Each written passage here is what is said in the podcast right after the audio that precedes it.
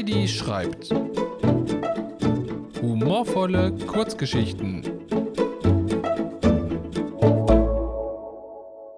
A Star is Baked. Jürgen, hoch mit dir! forderte Karl ihn auf. Dann falle ich auseinander, antwortete er. Ich bin zu labbrig. Deshalb musst du ja schnell in den Ofen, mein Junge, sonst machst du es nicht mehr lange. Karl schob vorsichtig einen Pfannenwender unter seinen Freund. Kann ich nicht lieber Sport machen, um fest zu werden? schlug Jürgen vor und rutschte zurück auf die Arbeitsplatte. Ich könnte das Nudelholz stemmen. Wenn du damit eine falsche Bewegung machst, warnte Karl, brichst du dir den Rücken. Jürgen dachte nach.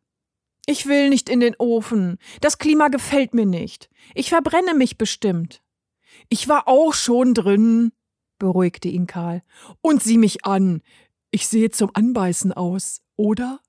Du bist viel kleiner als ich, sagte Jürgen. Für dich war es nicht gefährlich, so kurz wie du drin warst. Außerdem bin ich noch nicht eingecremt. Sei nicht ungeduldig, besänftigte ihn sein Freund. Du bekommst den Zuckerguss noch früh genug. Ich rede nicht von der Verzierung. Weißt du, wie hoch der UV-Wert im Backofen ist? Ich muss mich schützen. Ein Salzstreuer kam angerannt. Ich dreh durch, rief er und starrte Jürgen an. Bitte unterschreiben Sie auf meinem Deckel, ja? Ich bin Ihr größter Fan. Jürgen unterschrieb. Aber warten Sie mal, bemerkte er anschließend. Wir kennen uns ja gar nicht. Doch, entgegnete der Steuer. Sie sind immer zur Weihnachtszeit in der Gegend. Ach, Sie meinen bestimmt meinen Vater, versuchte Jürgen das Rätsel zu lösen. Das müsste letztes Jahr gewesen sein. Der Salzstreuer hüpfte im Affenzahn auf und ab. Herrje, passen Sie doch auf, schimpfte Jürgen. In der Küche brauchen wir nicht streuen. Oder erwarten Sie Bodenfrost? Er lachte so laut über seinen eigenen Witz, dass sein Bauch zu bröckeln begann. Jetzt halt den Schnabel, du Sabbelkopf, mischte Karl sich plötzlich ein, packte Jürgens Beine und warf ihn wie ein Frisbee in den Ofen. Kaum landete sein Freund auf dem Backblech, steckte er auch schon wieder den Kopf aus der Klappe. Habe ich meine empfindlichen Augen erwähnt?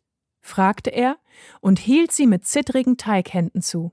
Meine Netzhaut ist ganz schrumpelig.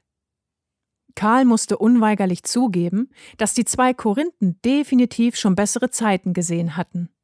Er bekam Mitleid. Fix zog er die Alufolie von der kleinen Schale neben sich ab, in der die Keksverwandtschaft friedlich schlummerte. Im Handumdrehen bastelte Karl eine silberne Brille und gab sie seinem Freund. Danke dir, freute sich Jürgen und gab sich damit endgültig geschlagen. Die Backofentür schloss sich. Jetzt holt er sich nen heißen Arsch, kicherte der Salzstreuer und wartete mit Karl eine Viertelstunde vor dem Ofen. Es machte schließlich Ping und ein vor Kraft strotzender Jürgen entstieg der Hitze. Er nahm lässig seine Sonnenbrille ab und lächelte. Leute, flötete er zufrieden. Das war krass. Das Küchengeschirr applaudierte. Mach es wie die Rockstars, rief Karl ihm zu. Stage Diving. Jürgen überlegte nicht lange und nahm Anlauf. Er sprang auf die Gruppe Elsa-Kekse vor ihm. Bei denen wird er bestimmt schnell wieder kalt, lachte der Streuer. Doch Jürgen überhörte den Kommentar und ließ sich ausgiebig von ihnen feiern. Die Teigmädels trugen ihn zum geöffneten Fenster. Volle Lotte pfefferten sie ihn in den Schnee. Cool, fiebte eine Elsa. Jürgen dampft. Der Pfefferkuchenmann erhob sich aus dem pudrigen Weiß und sah, wie ihn alle anfeierten. Karl warf ihm einen Kochlöffel zu. Jürgen holte tief Luft und sang Bist du brown, kriegst du Frauen. Das Autogramm für den Salzstreuer sollte an diesem Tag nicht das letzte gewesen sein.